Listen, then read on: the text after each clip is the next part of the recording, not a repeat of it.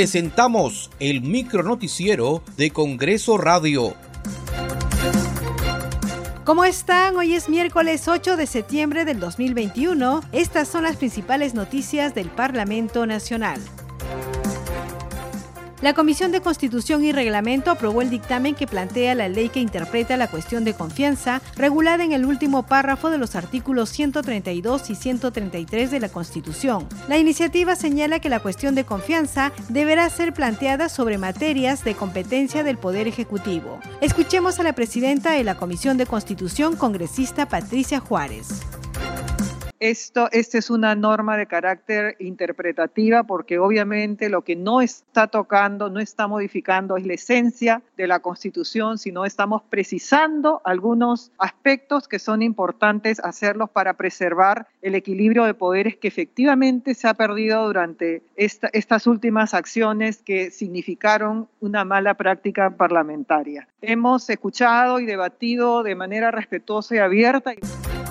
El legislador José María Balcázar fue elegido como presidente de la comisión especial encargada de la selección de candidatas y candidatos aptos para magistrados del Tribunal Constitucional. Acompañan a Balcázar en la mesa directiva el legislador Jorge Montoya como vicepresidente y la parlamentaria Adriana Tudela como secretaria.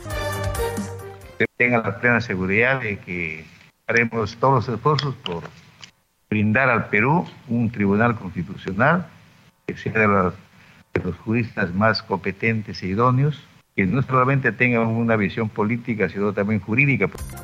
En la Comisión de Salud, el titular del Ministerio de Salud, Hernando Ceballos, anunció que en noviembre próximo empezaría la vacunación para los jóvenes mayores de 18 años.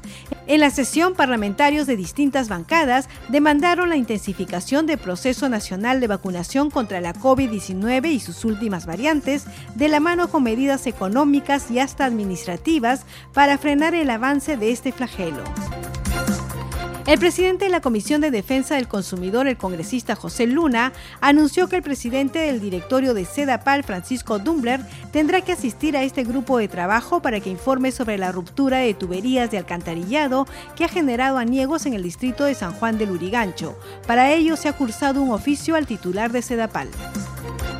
Muchas gracias por acompañarnos en esta edición. Nos reencontramos mañana a la misma hora.